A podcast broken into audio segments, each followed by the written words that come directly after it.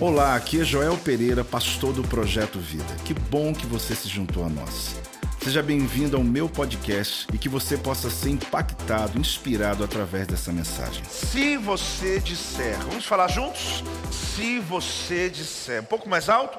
Se você disser. Eu quero mostrar no texto que Jesus, ele fala usando o termo se alguém disser.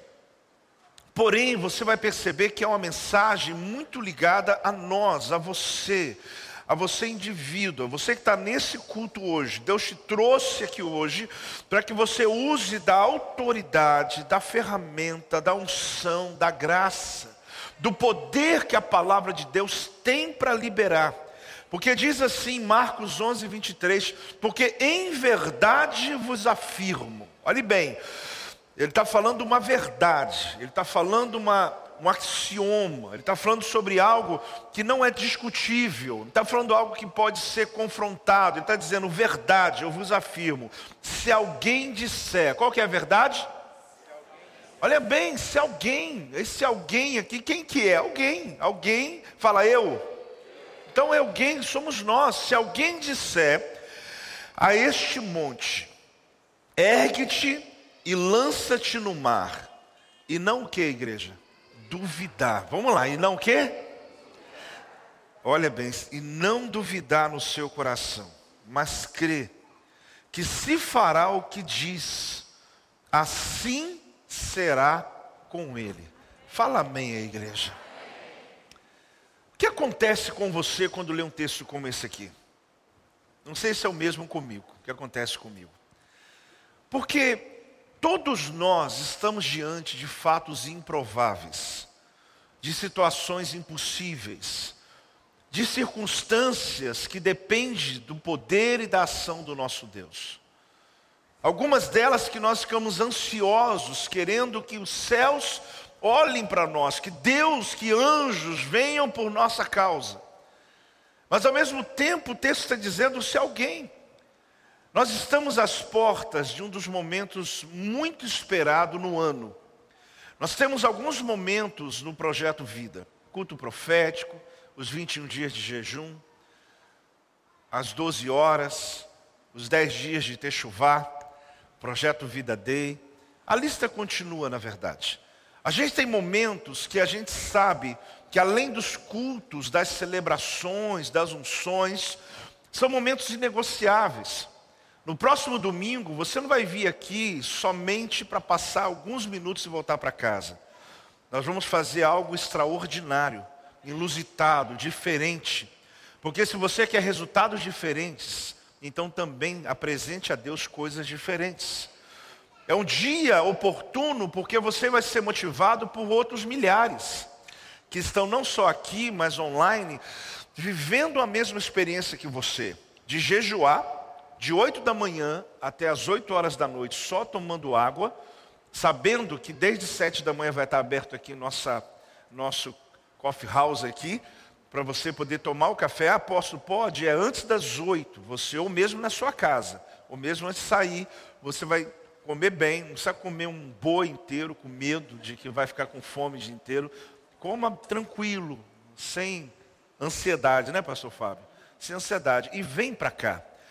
Quando você chegar aqui, querido, você vai apresentar a Deus uma adoração de 12 horas. Mesmo que aconteça que você não fique em todas as seis sessões, dentro do carro e voltando para casa, chegando em casa já liga logo a televisão ligado aqui, você tenha esse dia consagrado. Não é pedir muito, eu te garanto, se você tem uma causa. Quem está entendendo isso? Não é pedir muito, se você tem uma causa, que você crê que você, porque aqui o texto diz se alguém está dizendo um apóstolo de Sé, está dizendo um profeta de Sé, está dizendo se alguém. Então eu preciso compreender o nível de responsabilidade que Deus me dá e a oportunidade de virar uma chave na minha vida muito oportuna. Então olha aqui, a gente está às portas desse momento. A gente termina um ciclo de decretos agora em julho e abrimos um novo ciclo de decretos a partir de agosto.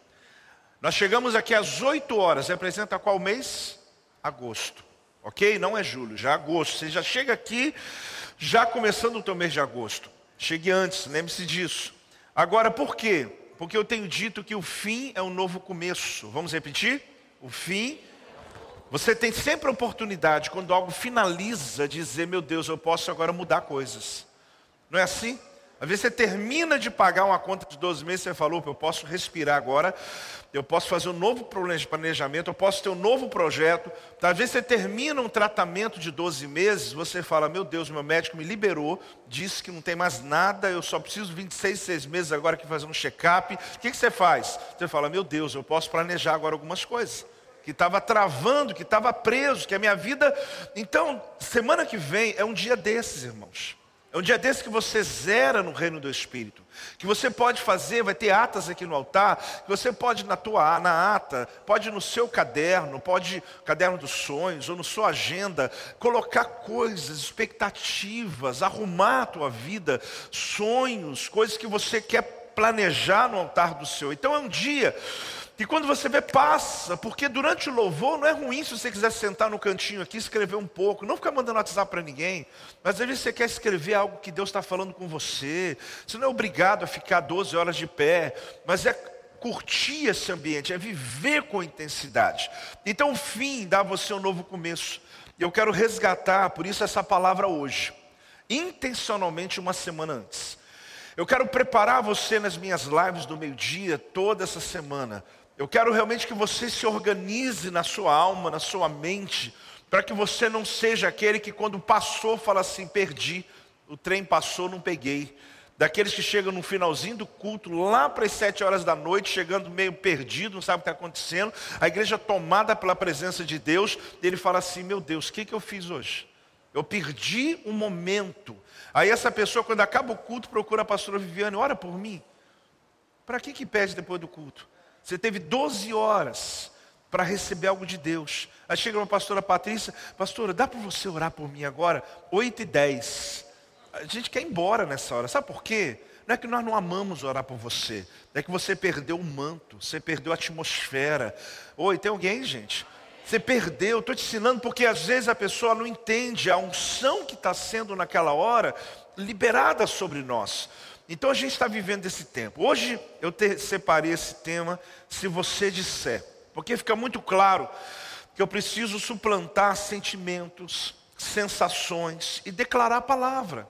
Porque na maioria das vezes a sua sensação não está coadunando com a palavra. Você tem uma sensação ruim, mas a palavra é boa.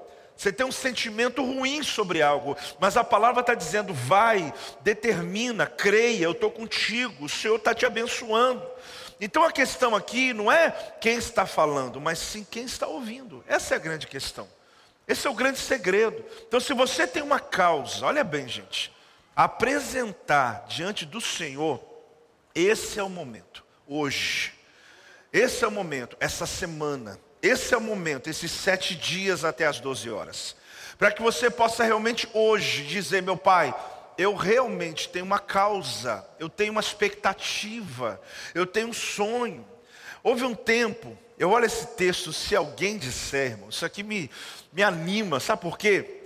Você que lê a Bíblia como leio, houve um tempo que para alguém ser canal de Deus na terra, para alguém provocar uma intervenção de Deus na terra, irmão, essa pessoa tinha que ter estado numa montanha que caiu fogo nela.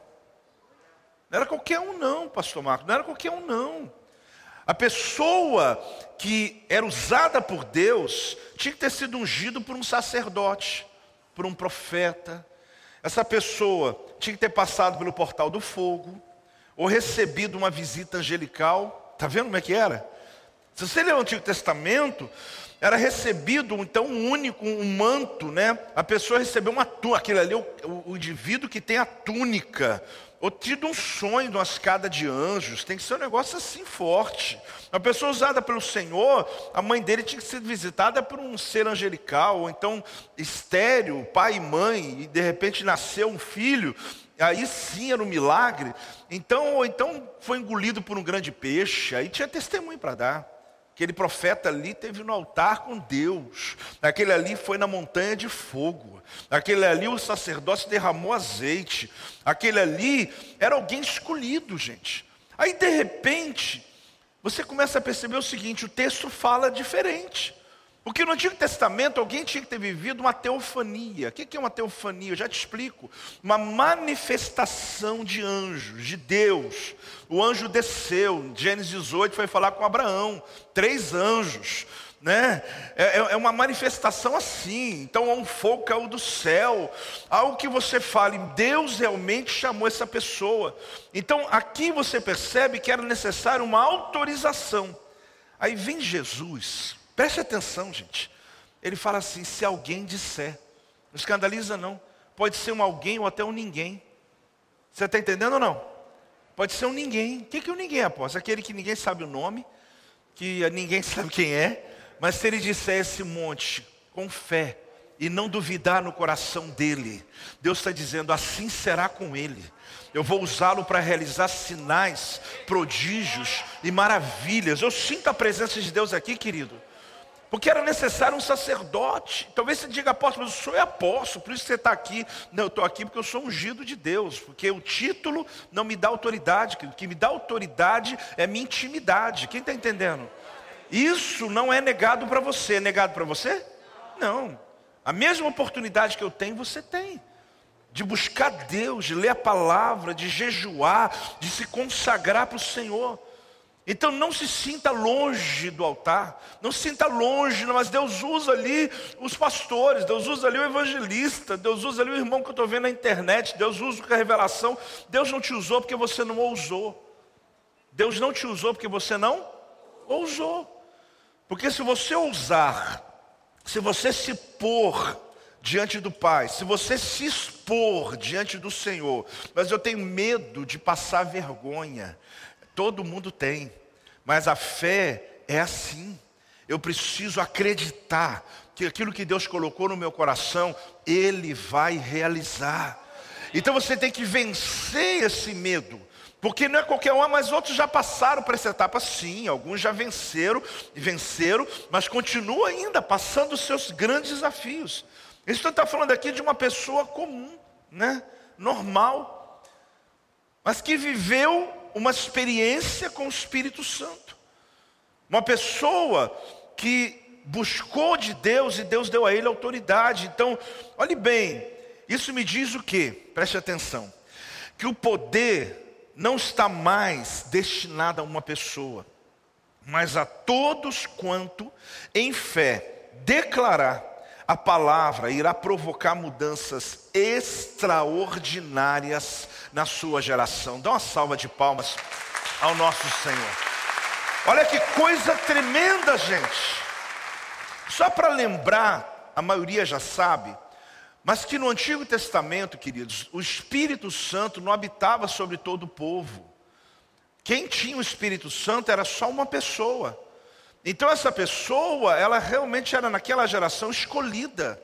Quando Elias subiu, o Espírito Santo veio sobre Eliseu.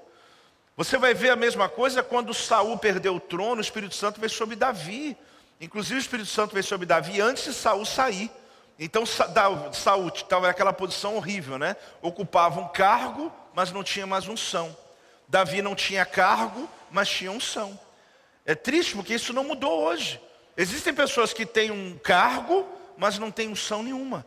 E tem gente que é um ninguém, desculpe, mas a unção de Deus está sobre ele.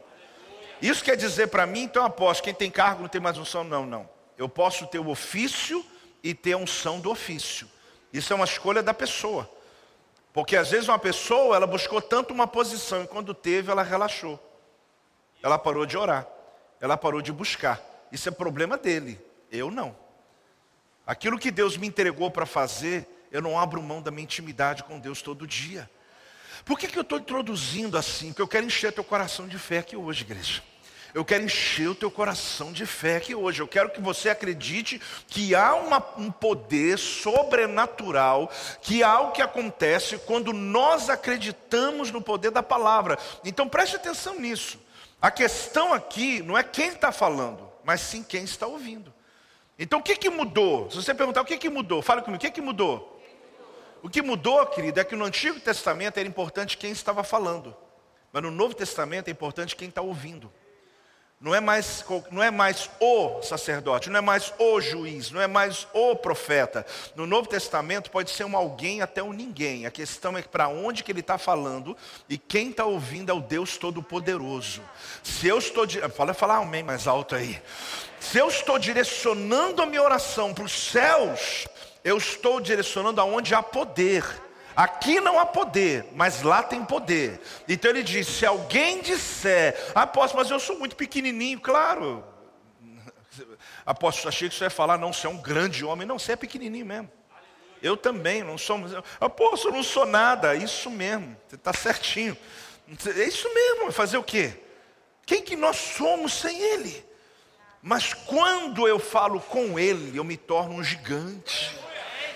Essa é a grande questão, não importa o bairro que você mora, a rua que você mora, a família que você veio, a religião que você teve até dois meses atrás, não importa. Jesus falou: se alguém, alguém aqui hoje disser para esse monte, sai e crê de todo o coração, Deus vai ouvir dos céus e vai mover algo poderoso sobre a tua vida. Pode celebrar em nome de Jesus. Algumas coisas são importantes. A palavra de ordem é de acordo. Qual que é a palavra de ordem? A palavra de ordem, querido, é essa: de acordo. Você precisa estar de acordo com o que Deus está fazendo. Você precisa estar de acordo com aquilo que a palavra de Deus está declarando. 1 João capítulo 5, versículo 14. Nós vamos ver em três versões aqui para ajudar você a entender isso. E esta é a confiança que temos para com Ele, que se pedirmos alguma coisa segundo a Sua vontade, Ele nos ouve. Na segunda versão que eu vou ler, é o mesmo texto, tá, queridos?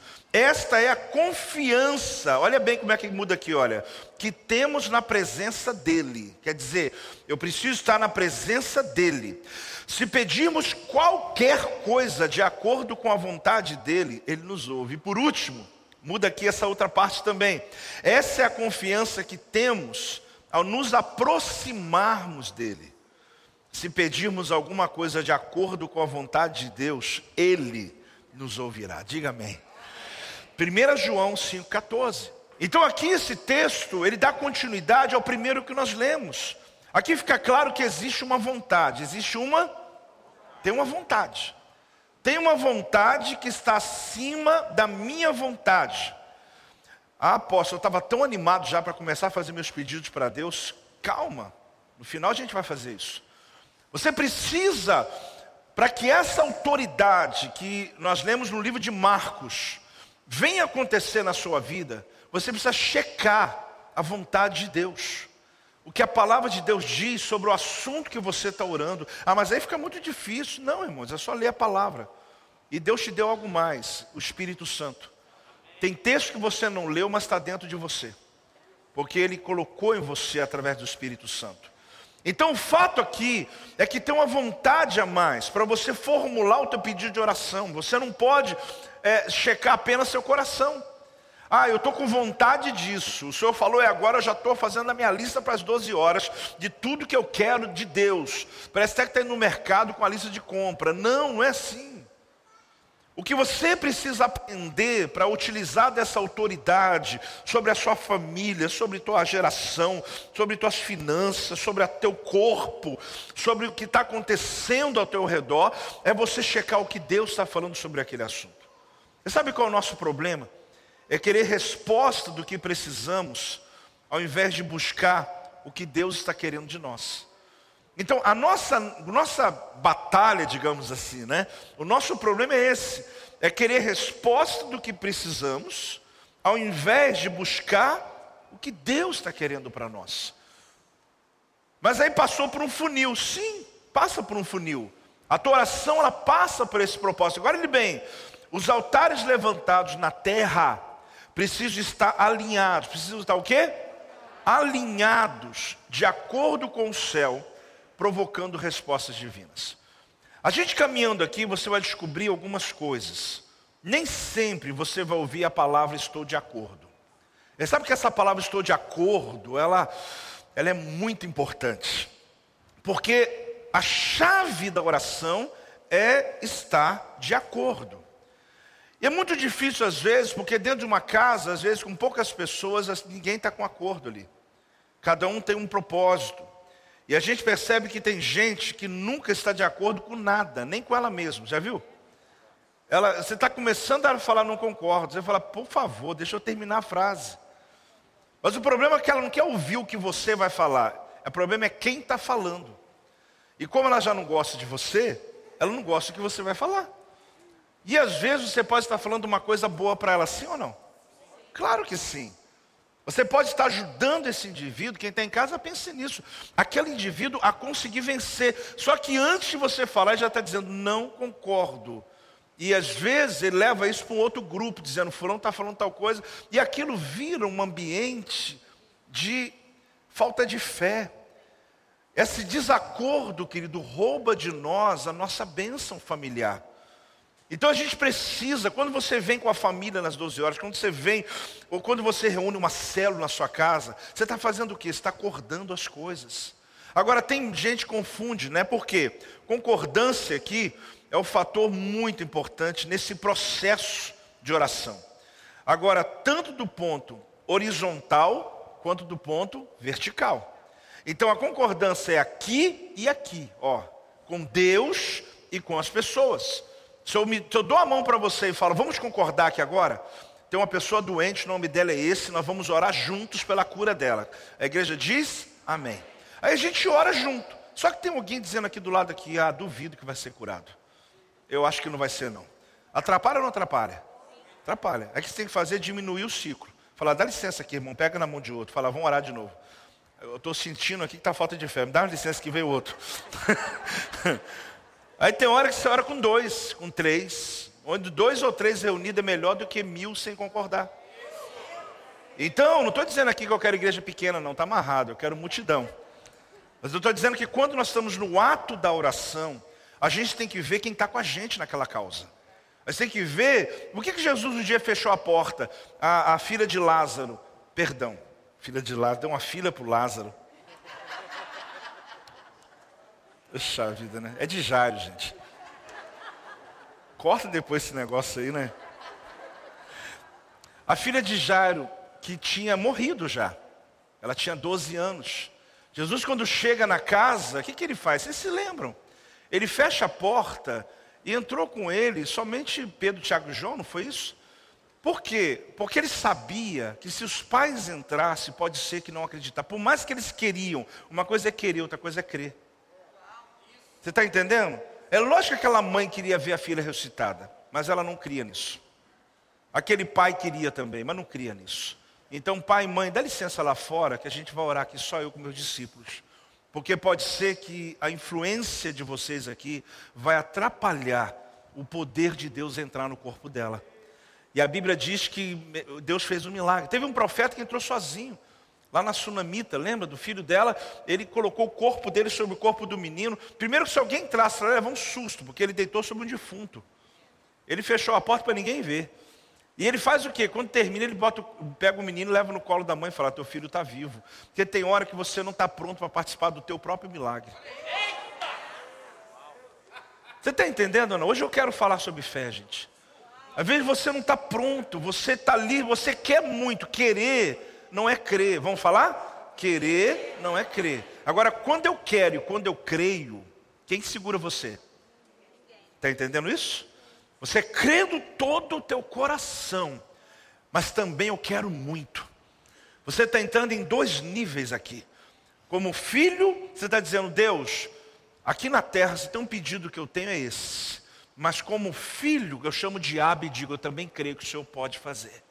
Ah, gente, essa semana vai ser maravilhosa.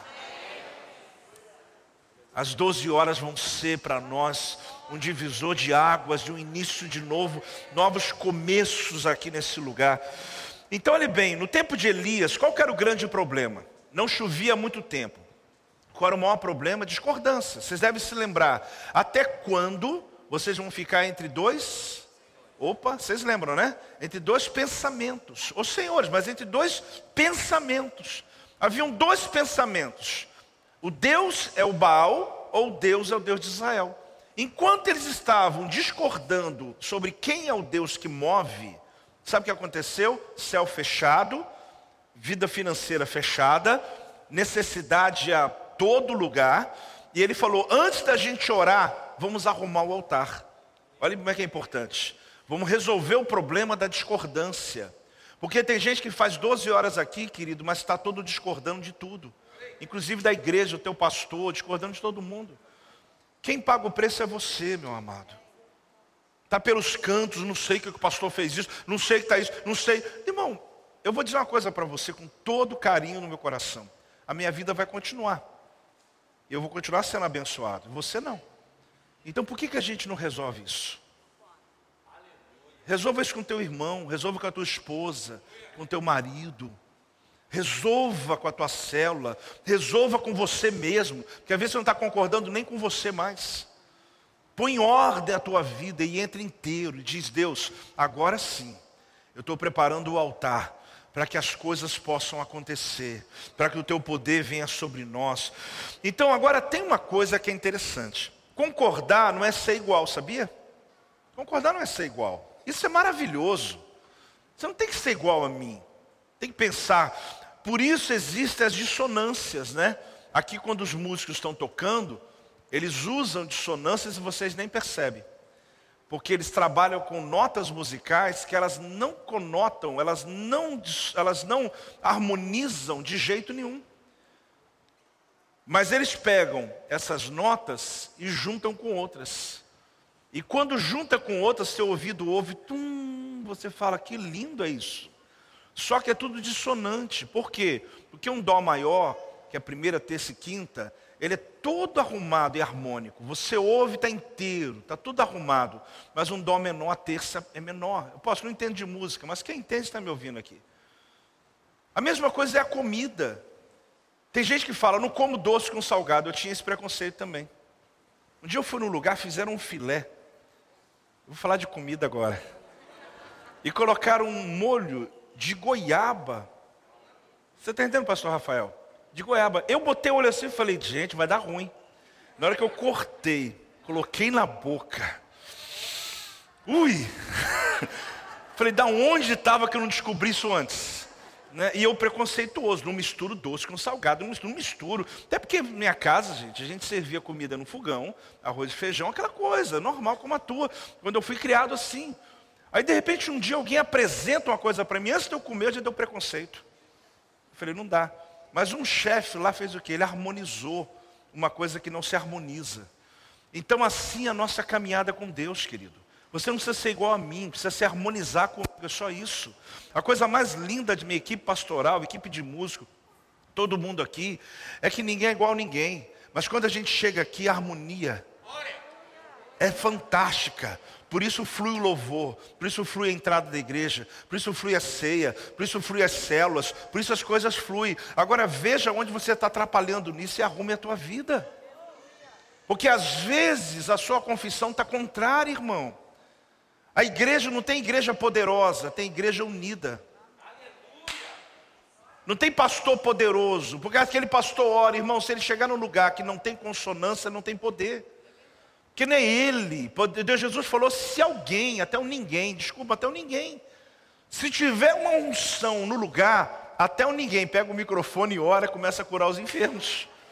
Ei, irmão, não fica chateado comigo não, mas eu quero te mostrar que a força não está num grito de um líder. A força está na harmonia de uma igreja. Então não queira ser igual a mim, você não precisa. Mas a gente precisa concordar com aquilo que a Bíblia diz. Você não precisa concordar com o filé com goiaba lá, não. Não precisa comer, não.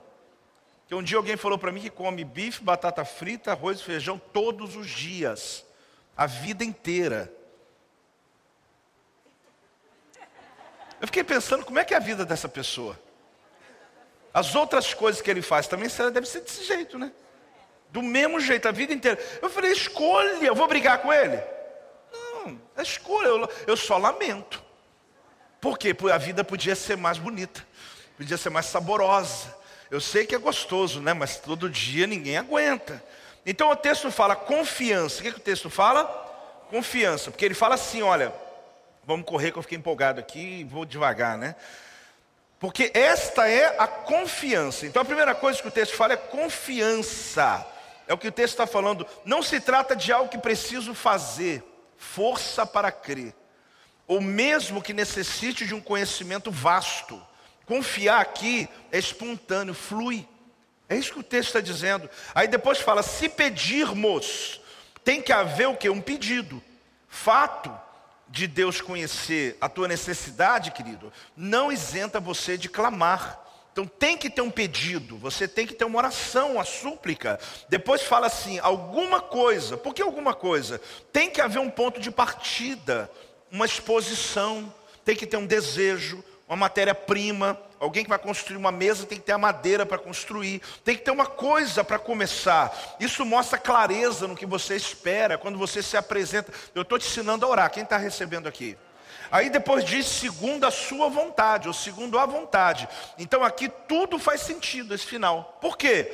Porque a certeza, a confiança está ligado para qual direção o pedido está sendo feito. Então eu obedecendo esse caminho, que ele inclusive, você não precisa decorar, é quase que natural. Você vai perceber esse agir de Deus. A segunda coisa, fale comigo desde a raiz. O texto que eu li hoje, eu vou ler um pouquinho antes agora. Marcos 11, versículo 20. Vou ler o antes e vou ler o que eu li hoje. E passando eles pela manhã, viram que a figueira secara desde a raiz. Olha bem como a figueira secou, desde a raiz. Então Pedro, lembrando-se, falou: Mestre, eis que a figueira que amaldiçoaste secou. Ao que Jesus lhes disse: Tende fé em Deus porque em verdade vos afirmo, aí vem nosso texto de hoje: se alguém disser a este monte, ergue-te e lança-te no mar, e não duvidar no seu coração, mas crê que se fará o que se diz, assim será com ele. Por isso vos digo que tudo quanto em oração pedirdes, credes, recebestes, e será assim convosco. Então você viu que o versículo anterior fala de raiz. Então, nossa palavra entra na raiz de todas as situações. Por que, que Jesus, após falar sobre Pedro, lembrá-lo, que ele havia amaldiçoado uma figueira? Por que, que Jesus amaldiçoou uma figueira? Que ele teve fome e ele não tinha fruto. Alguém disse, mas não era tempo de fruto da figueira. Esse é o problema. Mas por que, Jesus amaldiçoou mesmo assim? Porque ela estava plantada num campo que podia ser uma vinha. E o problema é que se ela não está dando fruto, está ocupando lugar.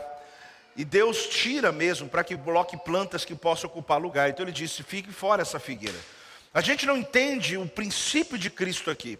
Porém, logo após ele diz: olha, mas ela secou desde a raiz. Começou aonde? A raiz. Não secou só folha, secou na raiz. Então a palavra liberada da tua boca, ela não atinge o superficial, ela atinge na raiz, ela atinge o mundo espiritual. Tem gente que ora para a pessoa, para ver se convence a pessoa. Senhor, eu estou orando aqui pelo meu marido, está do lado, né? Deus, toca no meu marido, Senhor, faz uma obra. Ele está do lado, gente, ele está te ouvindo. Você está querendo que Deus faça a obra da tua boca.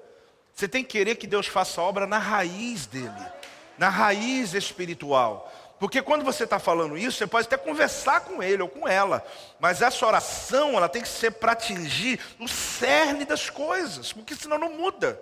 Porque senão a mudança é superficial. Muda numa semana, na outra semana começa a briga de novo. Muda uma circunstância e depois começa um problema de novo. Então eu preciso tratar. Quando um médico vai tratar um câncer, ele vai na raiz dele se dá uma metástase, ele ainda tenta ainda trabalhar, mas ele quando ele chega não tem mais jeito, porque agora espalhou pelo corpo todo. Então, antes que espalhe pelo corpo, você vai o quê? Lá na raiz, você dá uma palavra de comando, e você arranca pela raiz, e ali diz a palavra que foi seco pela raiz. Então, lança essa palavra, porque Jesus liberou e houve o resultado. Por isso que eu estou citando os tempos de Elias, porque antes de você pedir, você primeiro alinha o altar. Por isso que eu estou citando Elias. Ele foi na raiz. Ele podia ter dito lá de baixo, meu Senhor, manda chuva, manda chuva, pedindo que Deus mandasse uma grande chuva. Ele ia passar vergonha. Ele falou: não, primeiro, gente, antes de orar, vamos colocar em ordem a nossa fé, a nossa crença. Porque tem dois pensamentos aqui na igreja. A gente está com um pensamento de um jeito, pensamento do outro. A gente vai gritar, vai adorar, vai ficar 12 horas, vai fazer tanto, e tanta gente vai perder a bênção só porque eu estou aqui orgulhosamente dizendo, eu estou certo. Irmão, nem eu nem você. quem está certo? É a palavra de Deus. Não sou eu nem você. É a palavra, é nela que eu vou seguir. Não é aquilo que eu acho que é bom, aquilo que eu entendo que é bom. Esse é o nosso problema. Está aqui a Bíblia, está lindo. Se eu sigo a palavra e se nós concordamos na palavra, então você percebe isso. Você não pode dar errado fazendo o que é certo. Vamos falar juntos? Você não pode dar errado fazendo o que é certo. Aposto, mas já deu. Eu repito, você não pode dar errado fazendo o que é certo. Um discípulo mandou para mim uma pergunta. Tem um tempo já isso. Talvez até tenha compartilhado aqui já. Ele falou assim: Apóstolo Joel, se eu estiver pendente com os meus dízimos, Deus vai atender o meu jejum? E a pergunta dele era assim: adianta jejuar? Eu disse: claro que adianta. Claro que adianta. Você entendeu a pergunta dele? Se eu estiver pendente com meu dízimo, isso atrapalha eu jejuar e buscar? Eu falei: claro que não. Irmão, pode jejuar. Agora eu respondi para ele o seguinte: desde que o seu jejum não seja por nada financeiro. Está entendendo ou não? Porque ele queria saber se ele pode jejuar. Eu falei, lógico que pode. Agora, desde que seu jejum, por quê? Porque se o seu jejum for pela área financeira, não perde seu tempo, não. Porque você vai gastar seu tempo jejuando, pagando um preço, e você está com a porta fechada, porque a Bíblia diz em Malaquias que aquilo que abre a porta da prosperidade e que fecha a boca do devorador não é jejum, é dízimo. Que silêncio é esse, gente? Eu acho que ele ficou assim também, então. Não, porque eu respondi a pergunta dele. Eu falei, claro que você pode jejuar, porque eu tenho causas. Quantas causas que você tem para apresentar no seu jejum? São dezenas delas. Eu disse, só tem um problema. Se for financeiro, não. Não jejue. Você vai perder tempo, vai ficar com fome à toa. Porque você vai pagar um preço por uma coisa que não vai acontecer. Porque devorador não se vence com jejum, é com dízimo. Você está entendendo ou não? Aí vai, eu já ensinei uma quarta aqui, né? Para cada tipo de colheita, um tipo de semente. Então, isso é outra história.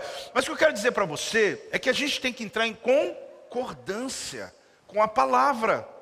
E são coisas como essa. Aí você me, me animou tanto, apóstolo. Pode pedir qualquer coisa que vai, eu já estou querendo resolver. Eu, qualquer coisa, desde que você concorde com a palavra. E Deus vai vir e vai mover sobre a tua causa. Não desanime, não, querido. Porque isso é o mínimo que Deus está pedindo para nós, seja o dia, seja uma entrega, seja um jejum. Só que você tem que entender para que você não entre depois em desacordo. E eu não só em desacordo, você entra em crise. Apóstolo, eu fiz as 12 horas, apóstolo, eu fiz 21 dias de jejum, mas eu estou aqui com a pobreza, a ruína e miséria batendo na minha porta. Amém, irmão, mas só me responde uma coisa. Você tem entregue o seu dízimo? Não, isso eu não entrego não. Para que jejuou 21 dias então? Talvez a causa do teu filho se converter você conseguiu nos 21 dias. Talvez a causa da cura de alguém você conseguiu nesse tempo. Talvez uma causa do seu casamento restaurado você conseguiu nas 12 horas. Mas você precisa entender qual é o que a palavra de Deus diz. Então, entrar em acordo com a palavra significa obedecê-la e não modificá-la para minha satisfação. Eu vou ler de novo. Entrar em acordo com a palavra significa o quê? E não modificá-la, porque o que eu mais vejo hoje é tentar mexer no texto. Não, deixa eu olhar aqui melhor, deixa eu tentar. E todo mundo tem sua perspectiva. Mas quando eu leio a palavra, honestamente, é a hora que eu vejo, meu Deus, o Senhor pode mover sobre a minha causa. Eu não sei hoje, gente. Eu não sei mesmo. Eu não sei o quanto você hoje está completamente voltado, disposto a viver o teu milagre. Eu quero descer porque eu quero olhar você mais de perto. Você sabe o que acontece, gente? Existem coisas na nossa vida que elas só são liberadas quando nós realmente cremos no que a palavra de Deus diz e decidimos viver essa palavra. Hoje, quando eu cheguei aqui, eu tive a notícia de que o Alexandre Diácono, né? Ele veio no culto hoje. Não sei onde que ele está aqui. Está para lá. Estou muito feliz de você estar aqui. Porque, olha, você bateu na porta do céu e voltou, irmão. É. O caso dele, eu cheguei a falar com o apóstolo lá em casa. Eu falei: olha, chegou agora num momento que é só um milagre. Então, quando hoje falaram que ele veio no culto, está um milagre aqui. Está um milagre aqui.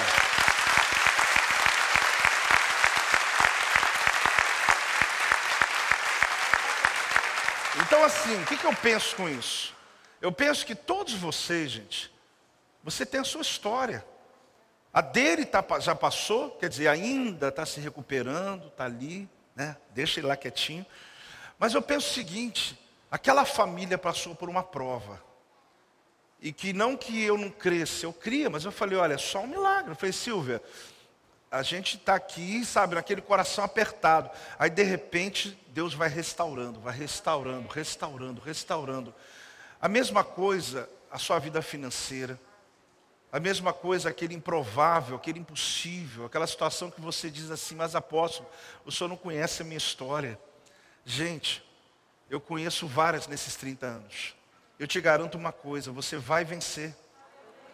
Eu estou falando de alguém que já viu situações impossíveis. Até morto ressuscitar eu já vi. Uma pessoa morta aqui dessa igreja, estava lá no, no hospital. Você lembra, pastora Adriana? Já tinha colocado algodãozinho nele já, já estava tudo preparado, as enfermeiras saíram correndo, que ele se levantou, de repente, a igreja orando, é, o Francisco, não é isso? Ele se levantou e o povo ligando para nós, o que aconteceu, o que aconteceu, ele ressuscitou aqui no hospital de Volta Redonda. Estava com algodão e tudo já, já estava pronto para o enterro, já estava se preparando. Então, querido, Deus pode fazer, tem gente aqui que está incrédula, né? Eu vou mandar ele vir para você conhecer então, porque tem gente que eu estou, está vendo como é que é a concordância aqui, né? A gente precisa entender que quando a gente está no meio do problema, a gente não enxerga a saída. Mas outras pessoas de fé enxergam. E é a hora que você tem que se apegar com quem crê. Tem hora que eu oro por pessoas que peço primeiro a Deus antes de sair de casa, Deus enche meu coração de fé, porque até eu tenho hora que sou. Porque a situação é tão delicada que eu falo, meu Deus, Senhor, se eu fosse o Senhor agora, eu não sei o que eu faria. Mas ele fala, ainda bem que não é você, né? Eu sei aonde vai acontecer, eu sei de onde sair, porque Deus, Ele sempre tem uma pedra de escape. Essa é a palavra. Deus vai lhe dar uma pedra de escape essa semana. Deus vai entrar na tua causa, na tua vida, vai se mover sobre a tua história. Aí você tem que alimentar a sua fé, querido, de uma maneira sobrenatural. Você tem que crer quando a palavra de Deus está te dando oportunidade, a última coisa que eu quero te falar, e nós vamos orar, a dúvida é o território escorregadio. Vamos falar juntos? A dúvida é um território escorregadio. A dúvida, querido, é um território que você, quando pisa, escorrega. A fé não, a fé é sobre a rocha, a dúvida é lama. Então eu preciso descobrir o que, que eu quero. Eu quero a dúvida, a lama da dúvida que não me deixa andar, que eu estou andando quase caindo, que eu não sei se eu vou ficar de pé, ou eu vou tirar meu pé da lama e colocar sobre a rocha e dizer: agora eu fiquei firme na rocha. Não importa o que estão dizendo, não importa o que a medicina diz, não importa o que está acontecendo, eu creio num Deus que se move no sobrenatural. Pode ser mais alto em nome de Jesus.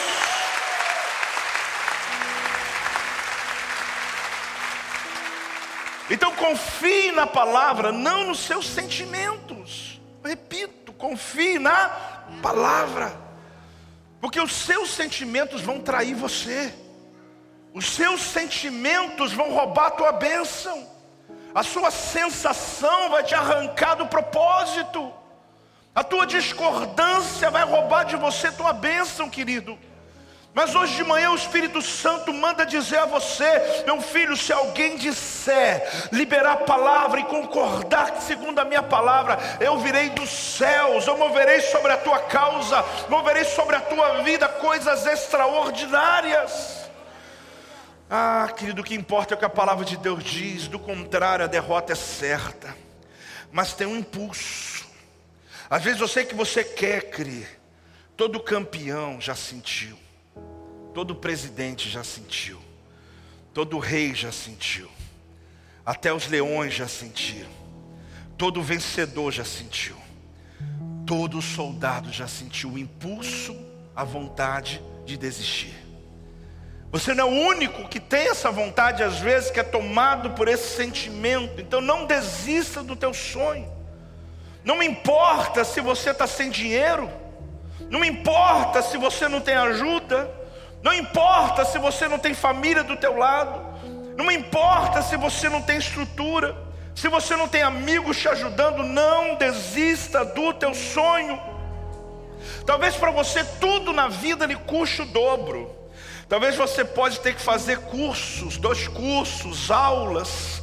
Talvez você tenha até mesmo que tentar se, se, se, envolver mais, porque a sua leitura não é boa, você não consegue entender quando lê um livro, você pode não se mover tão rápido, você pode não ter muito, mas Deus está dizendo: não desista, mesmo que você tenha que passar uma noite estudando, mesmo que você tenha que se mover mais rápido do que outros, mesmo que você tenha que se empenhar mais do que outros, porque você não teve oportunidade que outros tiveram, não importa, faça a tua parte, porque Deus diz: não desista dos teus sonhos, você faz a diferença. Por mais cansado que você esteja, por mais erros que você cometeu na sua vida, você faz a diferença. Há algo que eles, eles perderiam, sabiam? Se você não estiver ali. Há algo que eles sentiriam falta se você não estivesse lá. Você faz a diferença. A palavra de ordem é mantenha a fé. Qual que é a palavra de ordem? A palavra de ordem é manter a fé. Manter a fé é para pessoas que estão tentando encontrar o caminho de volta. Manter a fé, querido, é você faça chuva, faça sol, você vai fazer o melhor com o que você tem nas suas mãos. Isso é o que nós somos. Fazer o melhor com aquilo que temos na nossa mão. Talvez você não consegue chegar, querido, a linha, cruzar a linha de chegada. Talvez alguém não entregue um troféu para você, mas você vai aprender a se manter de pé, porque enquanto você está de pé, você vai ficar bem. Talvez hoje você não está cruzando a linha de chegada. Talvez hoje você não está celebrando ainda a tua vitória. Mas mantenha de pé, porque quando você está de pé, Deus está com você. Ah, querido, eu me sinto muito bem hoje aqui, mas entenda uma coisa. Eu já passei por dias ruins da minha vida dias de angústia, sem saber para onde ir, sem vontade de levantar da cama, às vezes de atender uma pessoa, atender um telefone, vontade de pegar um carro, pegar uma estrada e ir sem saber para onde está indo, mas eu mantive a minha fé, eu mantive meus pés na rocha até que a resposta de Deus viesse. Eu mantive a fé. Ah, querido, já perdi coisas, já perdi amigos, já perdi as forças, já perdi a coragem, perdi tempo, perdi ânimo, mas eu mantive a minha fé. Eu mantive a minha fé eu continuo crendo, mesmo quebrado às vezes, eu estava crendo. Eu continuava crendo, mesmo solitário, eu continuava crendo. Mesmo traído, eu continuava crendo. Eu quero dizer a você que você pode dizer, mas eu perdi meu emprego, não importa, mantenha a sua fé. Mas eu perdi meu cônjuge, não importa, mantenha a sua fé. Se você tiver que enterrar teu filho, mantenha a tua fé. Se você te for humilhado, mantenha a sua fé. Você não está sendo regido por dias bons, não importa o que aconteça com você, mantenha a sua fé. Se você está cansado, está cansado de resolver problemas, mantenha a sua fé. Se você teve que voltar a morar com a tua família porque perdeu tua casa, mantenha a sua fé. Se você tem que chegar para todo mundo dizendo está tudo bem, quando está tudo mal, mantenha a sua fé, porque Deus está movendo sobre a tua causa. Deus está mandando dizer para você: Ah, se eu perder meus rins, mantenha a sua fé. Se eu tiver problema no coração, mantenha a sua fé. Se vier um diagnóstico de doença, mantenha